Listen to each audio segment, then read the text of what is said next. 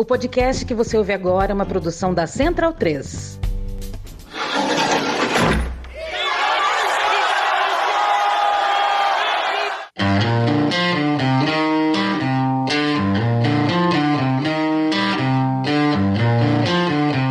Começa agora Guilhotina, o podcast do Le Monde Diplomatique Brasil.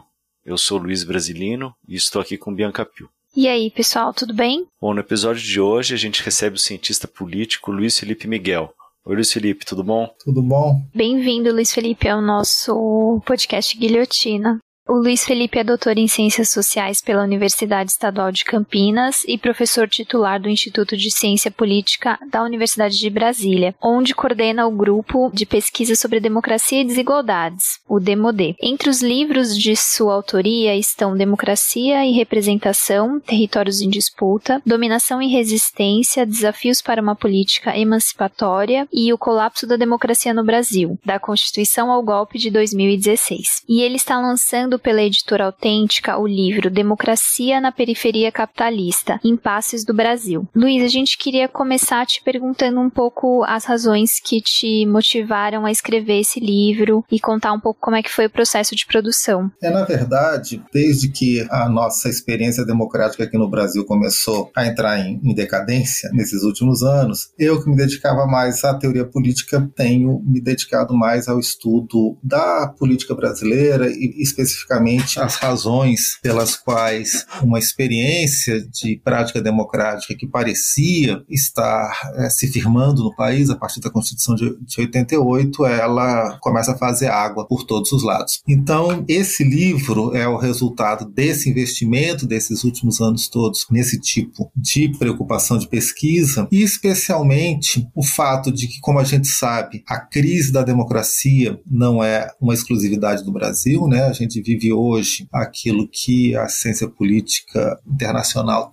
tem visto né, sendo a crise das democracias liberais, mesmo nos países onde ela era considerada mais forte, mais consolidada, com o avanço né, dessa nova extrema-direita, etc. Mas então a questão é que muitas vezes a gente importa na reflexão brasileira os modelos que vêm dessas análises feitas mais para a situação dos Estados Unidos, para a situação europeia. E na verdade são realidades muito diferentes. Quer dizer, então é um esforço também de entender a crise da democracia a partir da nossa perspectiva, que é uma perspectiva de país periférico, de experimento democrático muito instável e recente e assim por diante. A fake news me parece muito que nem tudo nela é uma mentira. Ela pega elementos da verdade e distorce para criar um sentimento de que tem um inimigo. E é muito doido quando cada vez mais esse inimigo em comum é você é aquilo que afeta. A gente recebe o conteúdo, isso a publicidade faz muito, né? Para poder vender um produto, você tem que afetar as pessoas, fazer a pessoa sentir desejo, sentir necessidade de comprar. Com as fake news é a mesma coisa. É um conteúdo que é falso, que está sendo espalhado para afetar, para que as pessoas de alguma forma se sintam atingidas por aquilo e queiram que outras pessoas saibam daquilo que está sendo propagado. Tem uma coisa para nós evangélicos, nós cristãos, de que o reino de Deus é um reino de paz, justiça e alegria. Não pode haver um reino de paz onde há violência. Não pode haver um reino de justiça onde a mentira é a base desse reino. Não pode haver um reino de alegria onde a difamação ela circula nas notícias de WhatsApp. Vem aí a temporada especial do Guilhotina, Não Bote Fé nas Fake News, uma produção do Le Monde Diplomatique Brasil em parceria com a Coordenadoria Ecumênica de Serviço, a SESI. Serão cinco episódios toda segunda-feira, a partir do dia 16 de maio, no seu tocador de podcast favorito. Apoio Rádio Tertúlia. Felipe, aí para começar falando aí em termos globais, você acredita que tem uma relação aí entre o sucesso do neoliberalismo, né, a aplicação da sua agenda e essa crise atual da democracia? Porque o que diz a, a propaganda liberal é o contrário, né, que uma das consequências aí, é, automáticas talvez da expansão do livre mercado seria o fortalecimento da democracia. Os últimos 50 anos têm demonstrado um pouco que isso não está se confirmando na prática, mas existe uma relação entre esses dois elementos ou na verdade isso também é uma coincidência? Não, eu creio que a gente não pode tentar entender a crise das democracias sem entender esse avanço do neoliberalismo. Porque, na verdade, Luiz, eu acho que a gente acaba muitas vezes, pelo automático, comprando uma visão da democracia é, liberal, né, esse regime que, que nós temos no Ocidente, como sendo a, a forma é, natural de organização política numa sociedade capitalista. O próprio linguajar marxista às vezes fala então da democracia burguesa. Então parece que essa é a forma automática que a burguesia no poder estabelece para o exercício da sua dominação política. E na verdade, se a gente for pensar historicamente, a democracia é produto das lutas populares, né? Quer dizer, a, a democracia é o regime que é conquistado quando os dominados conseguem fazer com que os seus interesses sejam pelo menos ouvidos na esfera pública sejam pelo menos levados em conta no momento de estabelecimento das decisões das decisões públicas. Então, da maneira como eu entendo, a gente só tem democracia quando a gente tem força na sociedade para garantir que essas vozes dominadas se ouçam. E o que é o neoliberalismo? O neoliberalismo é o contrário disso. Né? O neoliberalismo é a imposição da lógica do capital sem nenhum freio, independentemente de quais sejam as suas consequências para as maiorias na sociedade. Então, da maneira como eu, eu leio, e evidentemente não sou eu, estou né, apoiado aí numa ampla é, literatura, tanto estrangeira quanto nacional, são dois movimentos é, interligados, quer dizer, a democracia ela recua à medida em que a lógica neoliberal retira cada vez mais espaços de decisão submetidos ao crivo, pelo menos da autorização popular. E a gente pode pensar também que esse avanço dessa nova extrema-direita, que às vezes é chamada de populista, é, na verdade, um, conjunto de grupos à direita se aproveitando dessa insatisfação popular a fim de avançar uma agenda, na verdade, é, reacionária. Mas é, não há dúvida, quer dizer, existe uma, uma vinculação íntima entre a crise da democracia e a retirada de espaço para a decisão democrática que o neoliberalismo introduz. Apesar de as democracias dos países aqui do sul terem sido inspiradas naquelas dos países centrais, por aqui a gente enfrenta desafios muito diferentes. A gente tem acompanhado que vários países estão enfrentando crise em relação ao sistema político e eu queria saber quais são as especificidades da crise vivida aqui nos países do sul, sobretudo no Brasil, né? Quais são as principais características que diferenciam as crises que acontecem nesses países centrais?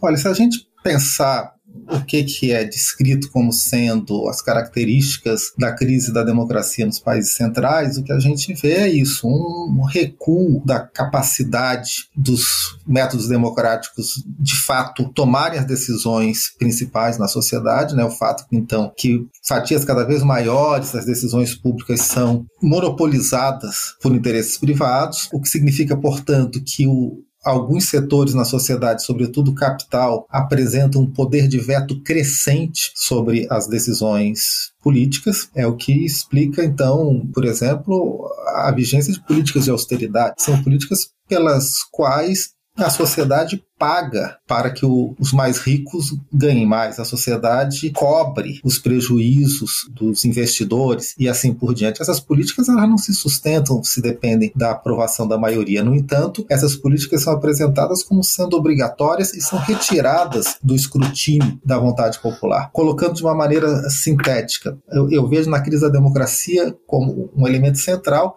essa ampliação do poder de veto de interesses poderosos sobre as decisões públicas. A minha compreensão é que nos países da periferia, esse balanço entre o poder popular expresso pelo voto e o poder de veto de interesses poderosos já era de partida muito diferente, né? Se a gente pensar no caso brasileiro, a gente vê que a gente tem não apenas como é comum nas democracias capitalistas o fato de que a reprodução básica do capitalismo ela é intocável. É, esse é o limite que esse casamento de conveniência entre democracia e capitalismo coloca. Mas além disso, vários outros atores é, mostram esse poder de veto. Nós temos uma democracia, então, que já vai, por realismo, vai ser muito autolimitada. E esses atores vão ser, por exemplo, as Forças Armadas, no caso brasileiro. Quer dizer, a gente tem os militares, mesmo nós já temos 30 anos do fim da, da ditadura, mais de 30 na verdade, eles mantêm um, um poder de veto sobre uma série de, de questões que diz respeito à sua organização interna, que diz respeito à memória histórica brasileira e assim por diante. Nós temos o poder de veto do próprio capital internacional, quer dizer, nós estamos submetidos a essas pressões. Então, nós partimos de democracias que já eram autolimitadas porque entendiam que a correlação de forças era menos favorável ao campo popular. Nesse sentido, as democracias em crise do norte, elas se aproximam das nossas democracias capengas do Sul. E as nossas democracias, por outro lado, recuam ainda mais. Que a gente vê, voltando para o caso do Brasil, de 2016 para cá, é esse poder de veto dos interesses mais poderosos da sociedade se exprimindo de uma maneira muito mais violenta, muito mais agressiva, sem se preocupar sequer com respeito às regras formais. Essa é uma mudança significativa. Quer dizer, quando você retira do cargo uma presidente sem que existam motivos legais para isso, quando você impede um candidato a disputar uma eleição presidencial, como aconteceu com o presidente Lula em 2018, ao arrepio da Constituição, atropelando todas as regras legais. Então a gente percebe que existe um processo de recrudescimento dos vetos que os grupos dominantes impõem à disputa política no país, de uma maneira mais crua, em geral, nos países do Sul do que nos países do Norte. E avançando um pouco aqui no capítulo 2, você explica que no, no caso brasileiro, as transições, né, como a proclamação da independência, a abolição da escravatura, foram feitas quase sem nenhuma ruptura. E aí eu queria que você explicasse pra gente quais as implicações que isso teve em nossa sociedade e futuramente também no nosso sistema partidário, né? Acho que a gente pode falar dessa parte do sistema partidário mais pra frente quando a gente fala da, da ditadura, mas queria que você explicasse um pouco essa quase nenhuma ruptura e suas consequências. É porque, na verdade, Michael, o que eu entendo é que, é claro, existem mudanças, né? É, é próprio da história, e a pressão dos dominados é importante para que essas mudanças ocorram. Mas vamos pegar, por exemplo, a abolição da escravidão, que representou na história do Brasil uma das rupturas mais centrais, quer dizer, você muda toda uma forma né, de exploração da força de trabalho. É óbvio que a, resistência negra foi fundamental para que a gente caminhasse na direção da, da abolição, quer dizer, a, as formas de rebeldia, as fugas, isso cumpriu um papel central. No entanto, na hora em que a abolição é, é decidida, ou seja, na hora em que se decide então realmente mudar essa institucionalidade, realidade, porque a gente tem é um acordo né, entre os grupos brancos economicamente dominantes no país. A abolição é feita de uma maneira em que a, a resistência negra ela ajuda a desencadear o processo, é importante para desencadear o processo, mas ela não entra na mesa de negociação de qual é a nova realidade que a gente vai ter no país. Então acho que esse é um exemplo que vai se repetindo. Se a gente pensar dando um pulo aí de um século para o outro, quando termina a ditadura, não dá para contar a história do final da ditadura militar 64 no Brasil, sem colocar com centralidade na narrativa o crescimento das lutas populares, emblematizado pelas greves do ABC paulista nos anos 70. Então, essa resistência popular foi fundamental para que a ditadura caísse. No entanto, a transição que é negociada entre políticos da oposição e os militares, ela deixa esse setor todo de lado. Tanto é que é uma transição que vai restaurar alguns procedimentos centrais da democracia liberal, mas que vai fazer muito pouco pelo enfrentamento do problema da desigualdade no país. Então, o que a gente tem são processos históricos em que os grupos populares, eles intervêm, mas eles são deixados de fora, vamos dizer assim, das mesas de negociação para instituir as mudanças na ordem. Acho que isso é algo que é permanente na história do Brasil e que então ajuda a explicar por que, que uh, os nossos avanços históricos vêm sempre tão entremeados de permanências. A gente muda, mas muita coisa sempre permanece. Com isso, vários dos nossos problemas centrais em termos de organização como sociedade, eles simplesmente não são efetivamente enfrentados. Acho que se a gente não tem uma consciência clara disso, e eu não estou aqui fazendo o que às vezes a gente vê né, no discurso da esquerda, simplesmente um discurso contra a conciliação. É porque a rigor nem conciliação é, né? Porque a conciliação exigiria chamar os setores dominados para conversa também e encontrar algum tipo de acordo. Não, o que existe é uma marginalização dessas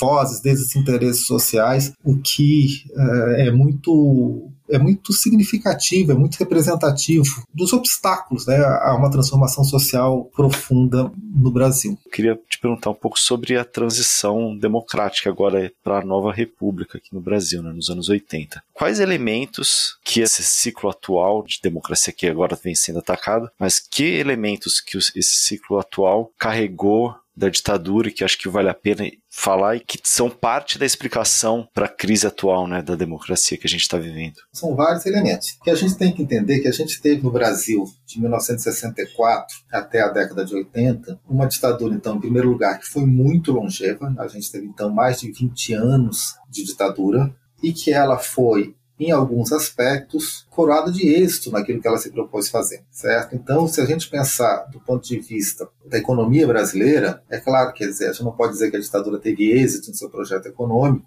na verdade, ela entregou um país muito debilitado, mas o perfil do Brasil que se refere à economia é completamente diferente do que se refere à infraestrutura. Quer dizer, a gente chega ao final da ditadura com um país que tem um sistema de comunicações muito avançado, que tem um sistema de transportes que realmente integra o país, porque a ditadura brasileira, ao contrário de algumas outras ditaduras do Cone Sul, ela foi uma ditadura com projeto de industrialização, projeto de diversificação econômica. A gente tem um país muito mais urbano, são várias mudanças nesse panorama que fazem com que você não tenha, ao contrário do que, que acontece em outros países, você tenha de fato uma, uma ruptura societária é, muito significativa entre o antes e o depois é, da ditadura. Mas a ditadura ela foi exitosa, sobretudo no campo da política. Se a gente pensar, por exemplo, no que aconteceu no Uruguai, na Argentina, no Chile,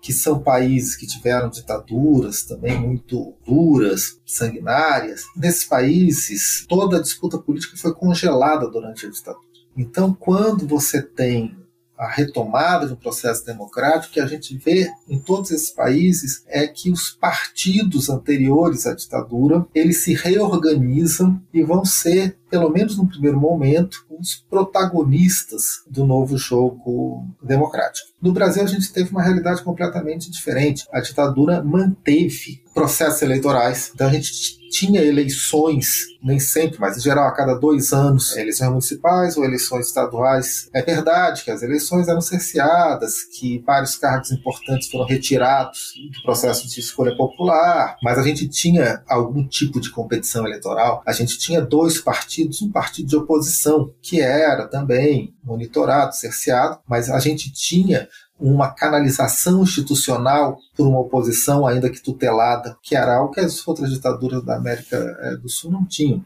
A gente tinha o Congresso aberto, funcionando. É verdade que com poucos poderes, é verdade que quando era necessário os militares fechavam o Congresso por algum tempo, mas de maneira geral a gente tinha então um simulacro de política representativa operando eh, no Brasil. Então, quando a gente tem a redemocratização, não existe mais possibilidade no Brasil de tentar recomeçar de onde havia sido parado antes do, do golpe militar. A gente tem um cenário político completamente diferente, a gente tem, sobretudo, uma nova elite política. A ditadura permitiu, ao longo de seus vinte e poucos anos, a formação de uma nova elite política dentro dos seus próprios é, parâmetros. E eu acho que isso é importante porque é uma elite política formada durante a ditadura e, portanto, vamos dizer assim, treinada para aceitar uma tutela sobre o jogo político. É claro, não é que a experiência de democracia de 1945 a 1964 não tivesse uma série de problemas. É claro que tinha, a gente tinha uma elite política também complicada, né, com muitos vícios, clientelista, patrimonialista e assim por diante. Mas quando a gente retoma a democracia a partir da metade dos anos 80 do século passado, a gente retoma essa democracia tendo como protagonistas organizações e, e, líderes que foram formados dentro da ditadura. E o que é pior, quer dizer, num processo de transição que foi tão gelatinoso, em que o regime militar logo deixa de ser um critério de distinção dentro dessa elite política. Não apenas porque, enfim, os acasos do destino fizeram com que o primeiro governo civil fosse presidido por alguém que tinha sido um leal apoiador da ditadura, José Sarney, que a gente sabe que no Brasil vices importam, então Sarney, que era o vice do Tancredo, acabou assumindo a presidência, como porque as novas organizações partidárias misturavam, pelas conveniências do momento, pelas conveniências locais, gente de um lado e de outro, de maneira que o processo de apagamento da memória histórica da ditadura começou imediatamente. Ficar do lado da democracia ou da ditadura durante esses 20 anos se tornou uma não questão, não distinguia quem era quem. É claro que isso torna mais complicado você é, enfrentar a tarefa de desfazer o regime, o regime autoritário. É por isso que passaram-se décadas e nós continuamos convivendo ainda com diplomas legais que vêm da ditadura, né, com lei de segurança nacional, com várias é, excrescências, porque não havia um embate político em que a superação da ditadura se tornasse é, uma questão central. Parecia que a simples saída dos militares do centro do poder ela já era a transição, né?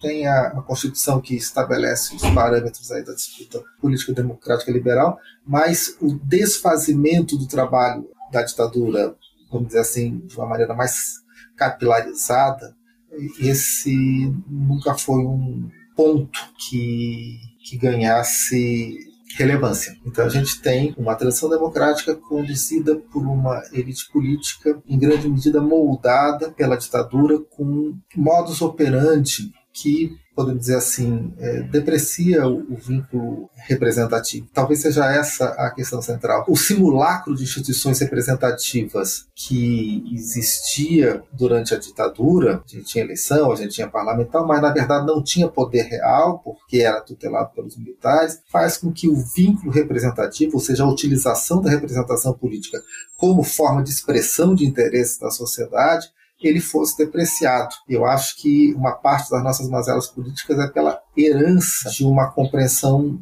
da representação política em que o vínculo entre o representante e o interesse dos representados ele é depreciado. Avançando no capítulo 4, você acha que o Partido dos Trabalhadores, durante seus governos, esbarrou no limite da própria democracia, que não permitiu avanços ou mudanças mais estruturais? Você acha que isso tem a ver com a famosa governabilidade? Foi um grande problema. Também você menciona no livro de não ter um projeto de país, né? O PT chegou ao governo sem ter um projeto de país. Você acha que isso é outro fator que foi relevante para essas não mudanças estruturais? Nesse processo todo que eu falei, então, de uma disputa política meio gelatinosa no Brasil, o PT acabou se convertendo vamos dizer assim, no ponto fixo, né, que organizava a nossa disputa, porque era um partido com uma visão programática um pouco mais sólida, né? E que teve como sua marca recusar a participação aí nos acordos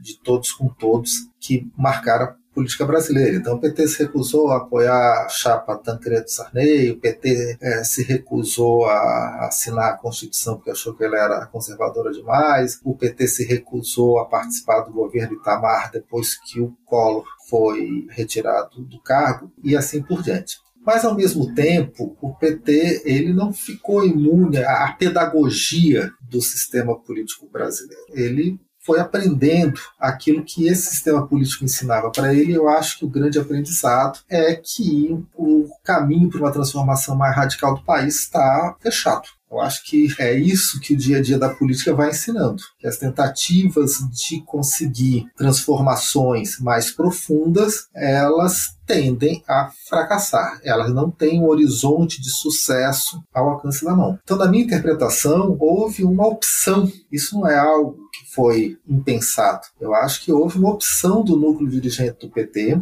Lula à frente, que foi a opção de abandonar o horizonte de transformação mais aprofundada e fazer imediatamente aquilo que era possível fazer em benefício das populações mais vulneráveis do país. Para colocar de uma maneira esquemática, você abria mão de tudo para colocar comida na mesa das pessoas. Esse me parece que era o, o, o que guiava as opções. Não acho que, que, se possa simplesmente fazer uma condenação moral, a falta de princípios. Não, a, verdade é que isso é um elemento que está sempre presente na política, né? Quer dizer, às vezes tensão entre o projeto de longo prazo e as necessidades imediatas, as necessidades prementes. O PT optou por resolver essas necessidades mais prementes, mas pagou o preço para isso, que foi se adaptar ao cenário da política, a evitar ao máximo as tensões com os grupos dominantes, seja os grupos econômicos, seja os grupos políticos dominantes. Então, ele buscou o máximo de pacificação do conflito. E a gente sabe que pacificação do conflito implica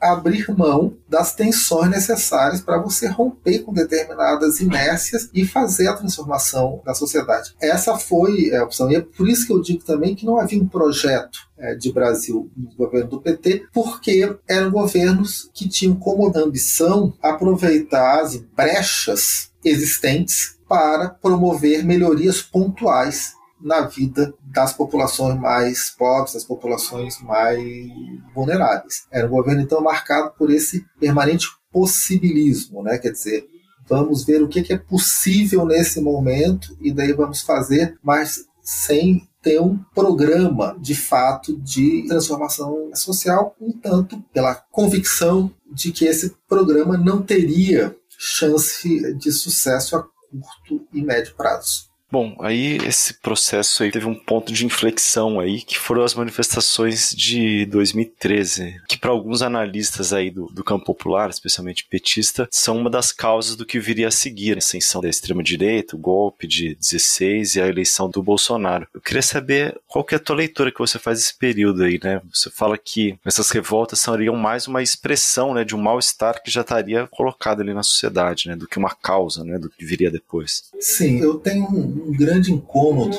com algumas leituras à esquerda que vão enquadrar os protestos de 2013 como sendo, sei lá, uma manifestação de guerra híbrida, algo que era desde o começo planejado para levar a extrema-direita ao poder ou para derrubar o governo de centro-esquerda que a gente tinha no país agora. Eu acho que essas interpretações elas não tem embasamento empírico e elas não fazem jus à complexidade daquele processo. Mas é claro, foi um processo importante, quer dizer, quando a gente pensa, então, no começo de 2013, até lá, que parecia que a gente tinha a vida política brasileira relativamente estabilizada né, na disputa PT-PSDB, certo? Quer dizer, a disputa nacional PT-PSDB cada um com seus satélites e adaptações é, nos estados, porque a, a, política brasileira é muito maleável, né, de acordo com as circunstâncias locais, nas unidades da federação. Mas, nacionalmente, o PT de um lado, o PSDB do lado, com dois projetos ligeiramente diferentes. Por que, que eu digo ligeiramente diferentes? Porque o que se acreditava é que havia ocorrido uma certa convergência, da mesma maneira como o PT havia abandonado, então,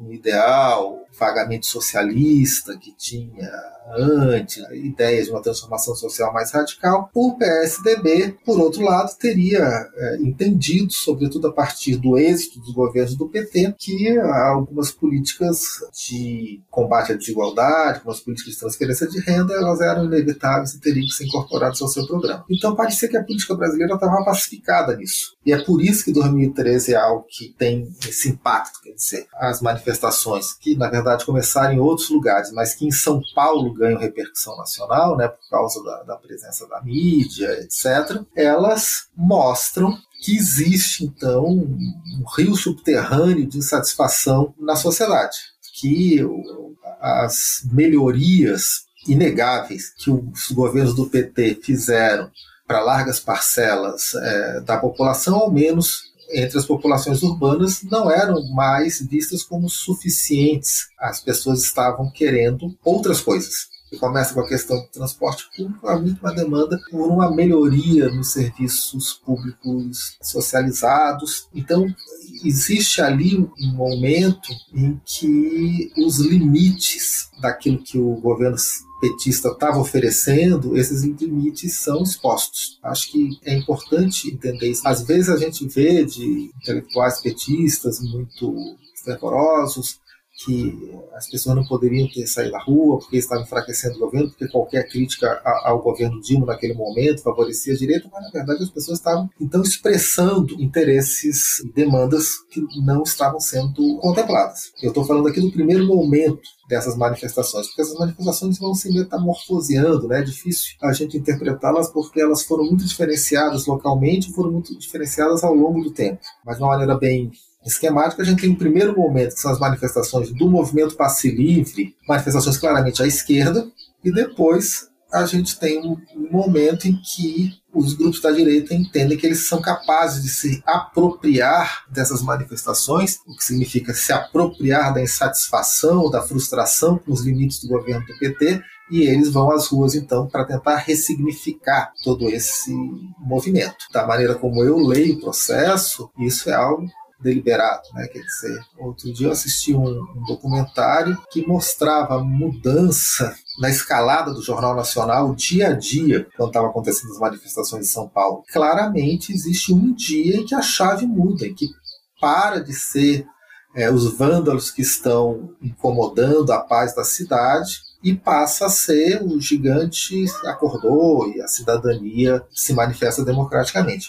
O que, que houve nesse momento, quer dizer, que permite essa mudança de chave na mídia corporativa? É quando a direita entende que ali existe um espaço para impedir uma nova vitória do PT. Então, há aquele esforço para ressignificar as manifestações, dando a elas um caráter de sociedade contra o governo, singularizando no governo o que era uma insatisfação mais difusa com o sistema político e introduzindo pautas com um viés claramente à direita. São pelas pautas anticorrupção, que tipicamente vão ser apropriadas por um discurso de direita, por causa de enquadramento que não liga a corrupção às suas causas estruturais mais profundas, e também um discurso nacionalista de estilo conservador, um discurso meritocrático, então elas vão sendo ressignificadas à direita. Eu acho que os elementos importantes para a gente entender 2013 é a incapacidade do governo e do PT de abrir uma interlocução com as ruas. Acho que isso, quer dizer, naquele momento houve uma completa falta de perspectiva dos grupos vinculados ao PT e ao governo sobre o que fazer com aquelas pessoas na rua, se elas vão ser combatidas, se elas houve tentativas às vezes de entrismo nas manifestações e tentar transformar manifestações de apoio. E houve, sobretudo, falta de diálogo, falta de interlocução, porque da maneira como eu interpreto, tanto o governo e o PT, quanto a oposição de direita do PSDB, do DEM, eles viveram 2013 com os olhos voltados em 2014. Uns queriam reduzir os danos e conseguir a reeleição da Dilma, outros queriam aprofundar o desgaste do governo e elegeu Aécio em 2014. De um lado e de outro, não havia de fato uma disposição para interlocução efetiva com aquilo que as ruas estavam querendo dizer. Porque aquele poderia ter sido o momento é claro que é sempre difícil a gente falar aí no futuro condicional, né, quando a gente está falando de processos históricos, mas aquele poderia ter sido um momento em que um governo de esquerda poderia ter buscado abrir caminho para novos avanços. A partir da é, energia que as ruas demonstravam naquele momento. Mas não foi esse o caminho escolhido. O caminho escolhido foi aquele da presidente Dilma indo para a televisão falar de cinco pactos que começavam com a responsabilidade fiscal, porque tinha que continuar dando aceno para o sistema financeiro, e daí falava de saúde, educação, de transporte público. Mas não era, de fato, uma busca de uma possível é, rearranjo de rumo a partir das manifestações, o que me leva a concluir, quer dizer, que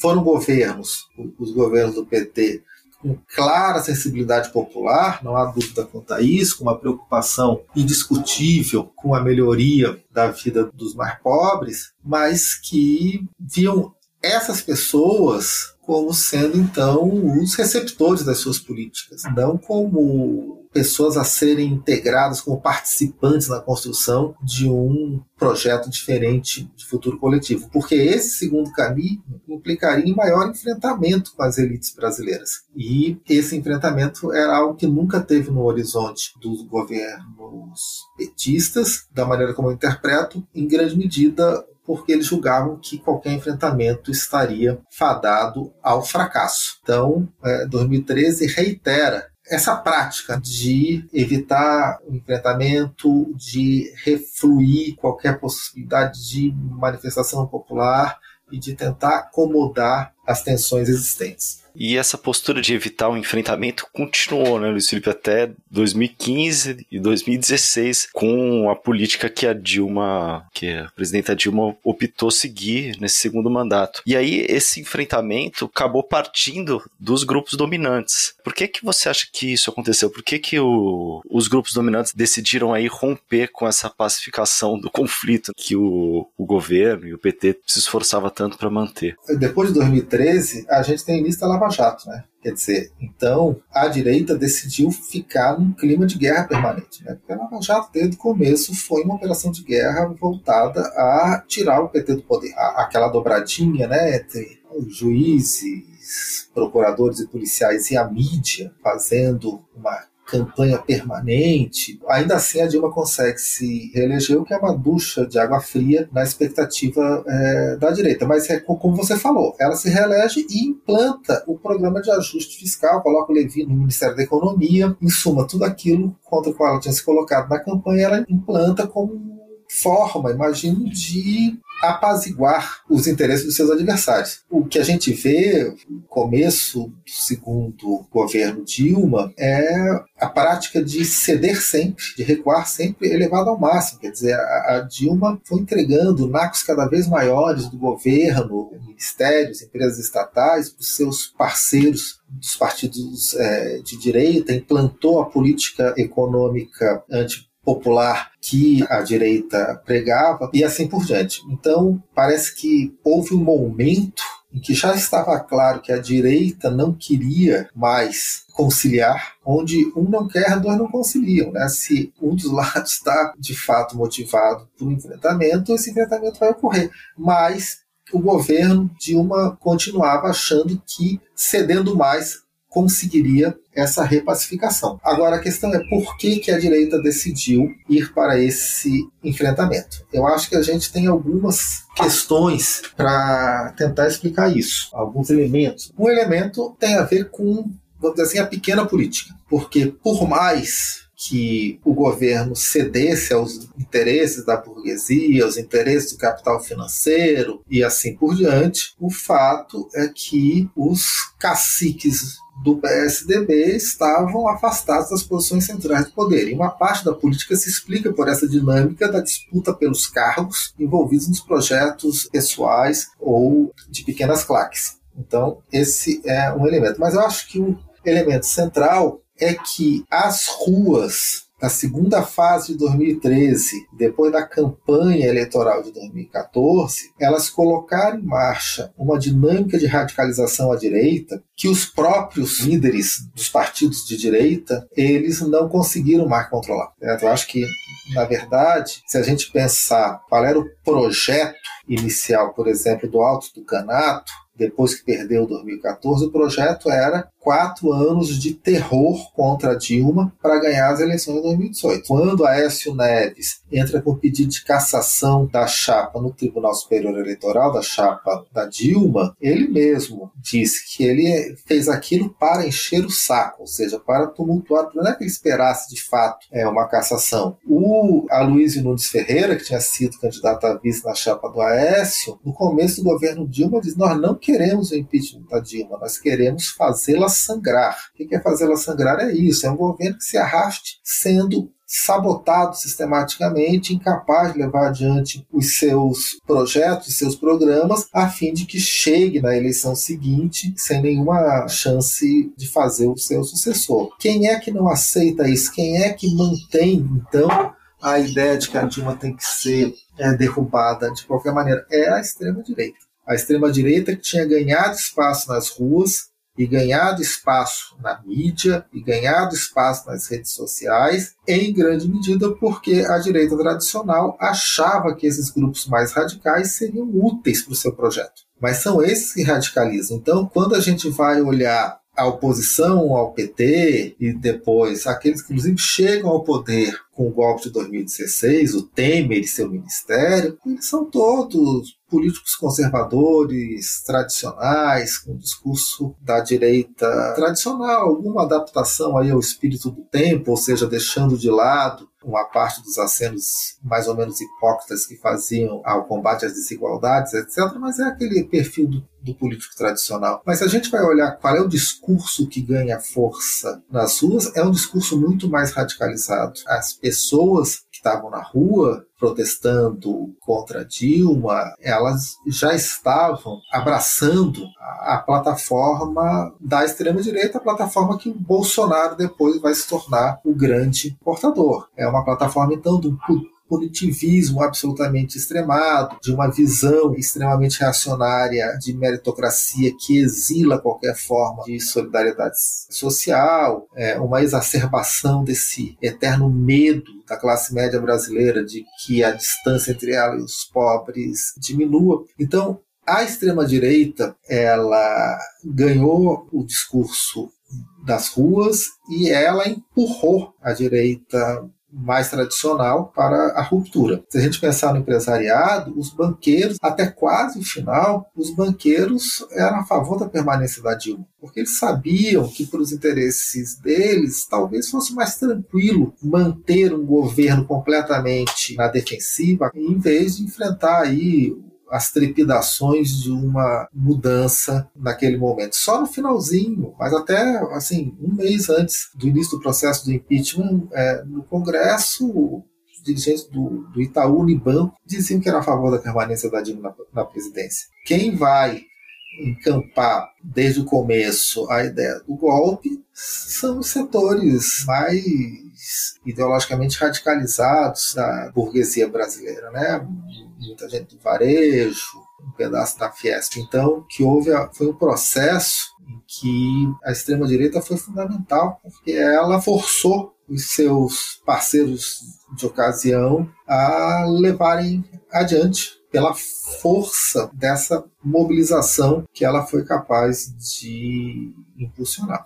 Qual foi a contribuição da imprensa na ascensão da extrema-direita no Brasil? Nesse cenário aí, acrescentando as questões que você trouxe, o alto engajamento dos bolsonaristas nas mídias digitais e também a normalização da linguagem e atitudes fascistas. São dois processos em paralelo. Por um lado, a gente tem essas novas mídias e esse fenômeno não é só no Brasil. O fato é que a extrema-direita foi capaz de se apropriar das mídias sociais com muito mais rapidez e muito mais eficiência do que qualquer outro setor aí do espectro político. A gente pode até se questionar o porquê, uma parte da explicação seja porque é um ambiente de diálogo muito rarefeito, pouco espaço para, de fato, um aprofundamento argumentativo. Então, discursos mais maniqueístas mais esquemáticos e que simplesmente repisam preconceitos e senso comum, eles têm mais facilidade de se propagar do que discursos que exigem, pelo contrário, desconstruir preconceitos e exigem, portanto, uma elaboração e uma reflexão e uma atenção do público maiores. Mas então, esse fenômeno não é só um fenômeno brasileiro. A extrema-direita foi capaz de instrumentalizar as novas tecnologias da informação a seu favor e fez isso com, devemos reconhecer, com muita competência.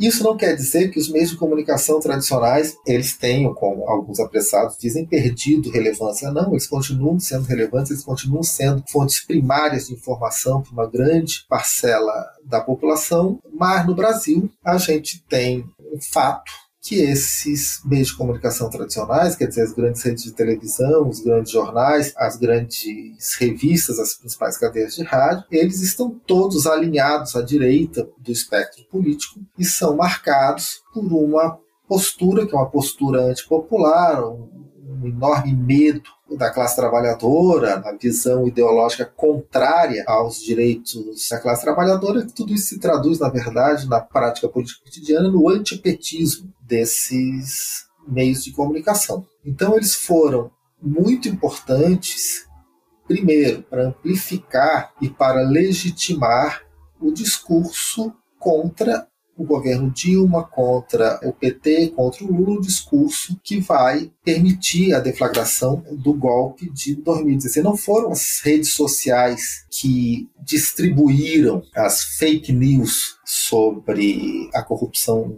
do Lula. Isso foi alimentado pelos meios de comunicação hegemônicos sistematicamente. Certo? Se a gente olhar a gente vai ver isso dia sim, dia também. 2014, depois 2015, depois 2016. Então, a gente tinha, na verdade, uma espécie de tabelinha, quer dizer, o que saía no Jornal Nacional num dia, no outro dia, ou estava no WhatsApp, só que de uma maneira ainda mais exagerada. E uma coisa então legitimava a outra. E ao mesmo tempo, esses meios de comunicação ajudaram a colocar a extrema-direita como um ator político relevante desde o começo. Quer dizer, se a gente pensar num movimento como o MBL, que é objetivamente um movimento de extrema direita pelas posições que assume, o MBL ele é um, o fruto de um tripé que é financiamento estrangeiro, né, das fundações privadas estadunidenses, financiamento estrangeiro, redes sociais e repercussão na mídia convencional, que rapidamente fez do Kim Kataguiri e de outros vozes importantes a serem ouvidas nos debates políticos nacionais.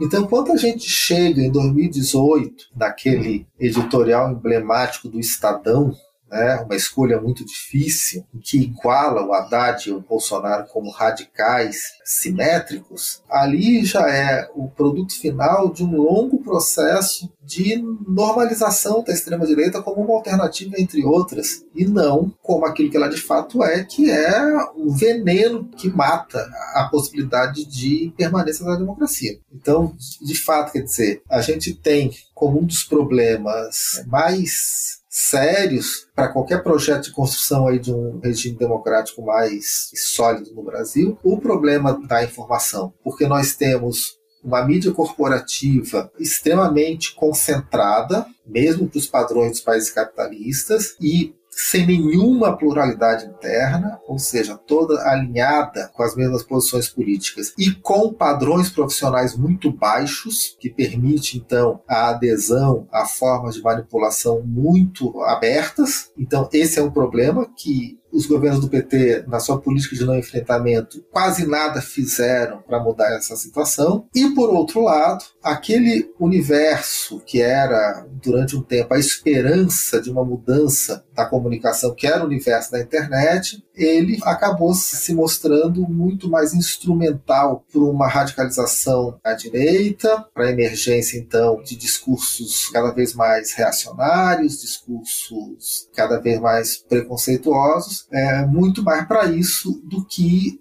de fato é para reequilibrar a pluralidade das narrativas à disposição do público. É, esse é um dos problemas. Se a gente pensar em reconstruir a democracia no Brasil, a gente vai ter que enfrentar, porque a gente tem um ambiente comunicacional muito complicado, muito pouco plural, muito tóxico para a convivência democrática. Mas Felipe, ainda falando aí sobre a ascensão da extrema-direita, eu queria te perguntar sobre qual a participação involuntária, obviamente, da esquerda nessa ascensão da extrema-direita. Né? Se você acha que nesse caminho aí defensivo de evitar o, as tensões, o caminho da pacificação do, do conflito, ela acabou deixando aberta para a extrema-direita o papel aí, não só de antissistema, mas também de oferecer perspectiva de mudança, né? Se isso tem relação com a ascensão da extrema-direita e o que talvez esse aprendizado aprendizado coloca como tarefa para a esquerda para superar esse momento atual? Né? Olha, eu acho que essa é uma questão realmente que merece a nossa reflexão. Né? Eu acho que não é só no Brasil, colocando, é claro, de uma maneira necessariamente rápida e simplificada, mas o fato é que a gente viu no final do século XX a falência dos grandes projetos da esquerda, tanto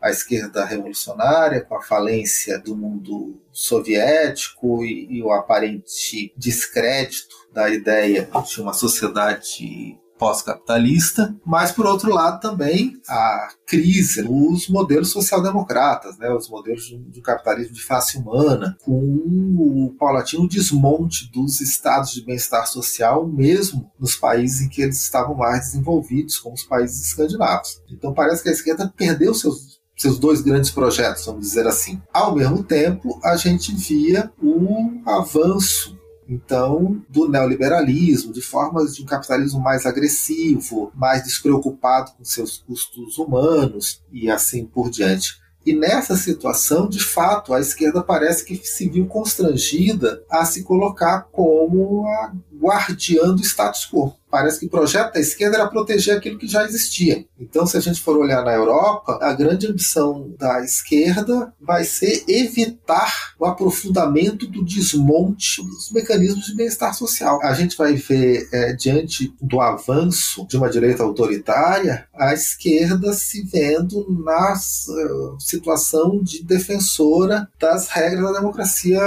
representativa liberal. No entanto, essa democracia era um arranjo político que a esquerda sempre indicou como sendo insuficiente. Não satisfazia de fato a, as aspirações de uma democracia mais verdadeira. No Brasil mesmo, quer dizer, estamos todos nós à esquerda fazendo o quê? Fazendo a defesa do processo eleitoral que o Bolsonaro ameaça, fazendo a defesa é, da Constituição, do Estado de Direito, da separação de poderes, em suma de todo o arcabouço aí é, institucional do liberalismo. Não estamos apresentando algo diverso. E com isso, existem vários estudos que vão mostrando isso, você abre o espaço para que uma direita alternativa se coloque como aquela que expressa a revolta contra o sistema e que promete mudanças radicais enfrentando os privilégios. Eu acho que, de fato, quer dizer, a esquerda abriu um clarão que a direita ocupou na capitalização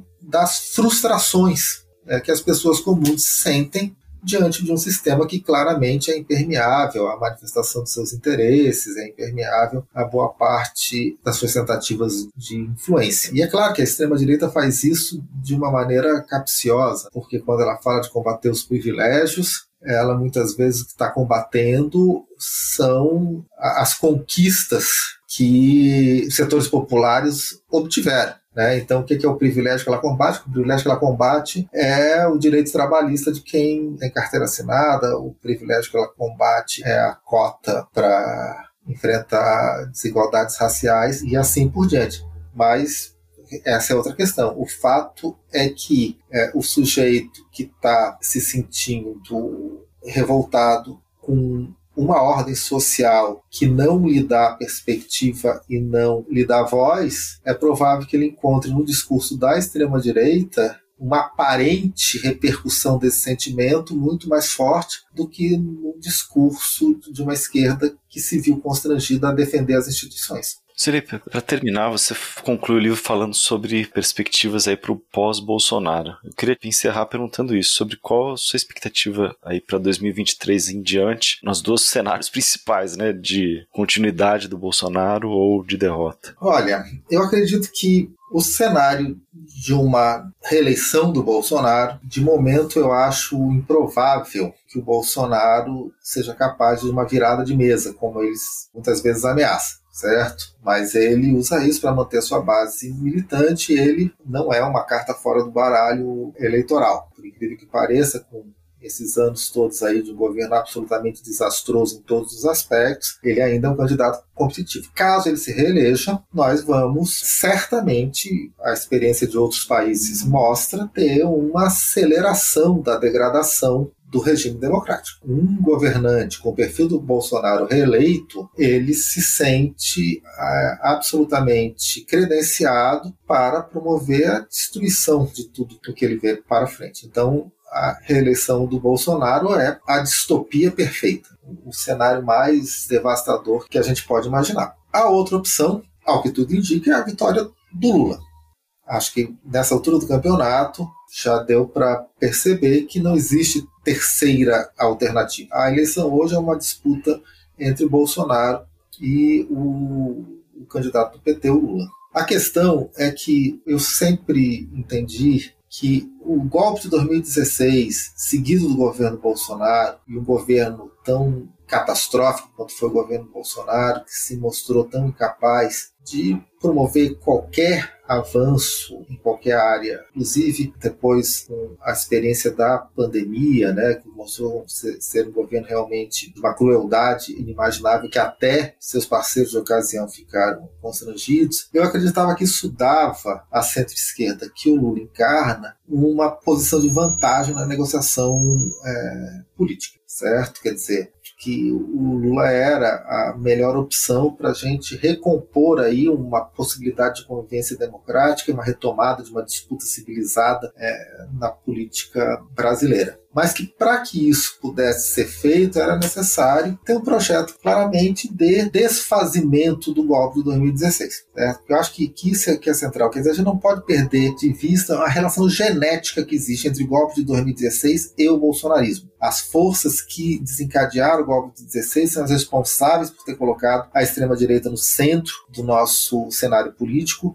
e o programa do bolsonarismo, em toda a sua vasta agenda de destruição de direitos, de garantias, de políticas sociais, de capacidade de intervenção do Estado, é a radicalização do programa do golpe de 2016. Esse teria que ser o horizonte, quer dizer, garantir que o golpe de 2016 fosse o divisor de águas, que a gente fosse capaz de ter então uma candidatura que evidentemente teria que ser uma candidatura ampla, mas que fosse uma candidatura que não fosse simplesmente uma candidatura contra o bolsonarismo, mas que fosse uma candidatura contra a ruptura da democracia que aconteceu em 2016. Ao que parece, o caminho que está sendo escolhido é outro: é de ser simplesmente uma frente anti-bolsonarista, o que implica em não colocar em questão o que foi a ruptura é, de 2016 eu acho que isso, infelizmente, nos leva a um horizonte, mais uma vez, marcado por um possibilismo estreito, em que a gente caminha para não fazer os enfrentamentos necessários para produzir uma é, democracia é, de maior intensidade, uma democracia é, socialmente mais responsiva que é aquilo que era sempre o projeto da esquerda. E com um agravante, porque a gente já tem experiência histórica recente para mostrar que essa política de acomodação, de não enfrentamento, que é feita em nome da estabilidade do governo, da estabilidade democrática, é, ou seja, a política de um pássaro na mão em vez de dois voando, a gente já tem a experiência política recente que mostra que ela não cumpre aquilo que promete. Porque foi essa política dos governos Lula e Dilma, e ainda assim nós vimos a direita se dispor a, a, virar a mesa, virar a mesa não só retirando a Dilma, mas implantando no governo Temer rapidamente uma série de retrocessos que um debate, uma pactuação com as forças populares não, não permitiria que tivessem acontecido. Então, infelizmente, é, da maneira como eu vejo, o melhor cenário, que é o cenário, evidentemente, da vitória da oposição, ele nos apresenta a, a perspectiva de um futuro de muita incerteza, porque a conclusão a que eu chego no meu livro é que já deu uma política de evitar os enfrentamentos. Ou a gente começa a trabalhar para resolver os gargalos estruturais que impedem o florescimento da democracia brasileira, ou a gente vai estar tá condenado a sempre ter mais um novo voo de galinha, uma democracia que não é capaz de resistir, que não é capaz é, de perdurar. Hoje recebemos o cientista político Luiz Felipe Miguel, que está lançando pela editora Autêntica o livro Democracia na Periferia Capitalista. Luiz Felipe, muito obrigada pela sua participação aqui no Guilhotina. Gente, eu que agradeço a oportunidade dessa conversa com vocês. Valeu, Luiz Felipe, foi ótimo. Lembrando que o Guilhotina é o podcast do Le Monde Diplomatique Brasil. Para nos apoiar, faça uma assinatura a partir de R$ 9,90 e ou compartilhe nosso conteúdo nas redes sociais. Estamos no Instagram em arroba Diplomatique Brasil, no twitter.com.br Diplobrasil e no Facebook em facebook.com.br Diplobrasil. Para sugestões e críticas, escreva para guilhotina.diplomatique.org.br. Obrigado pela audiência e até semana que vem. Até.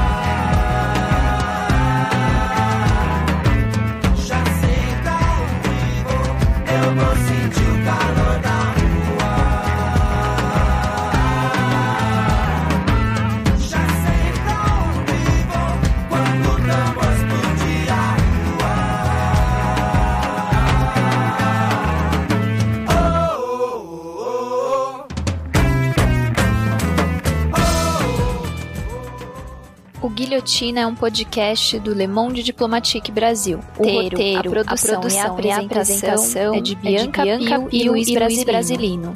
Edição de Domênica Mendes. Apoio técnico Central 3.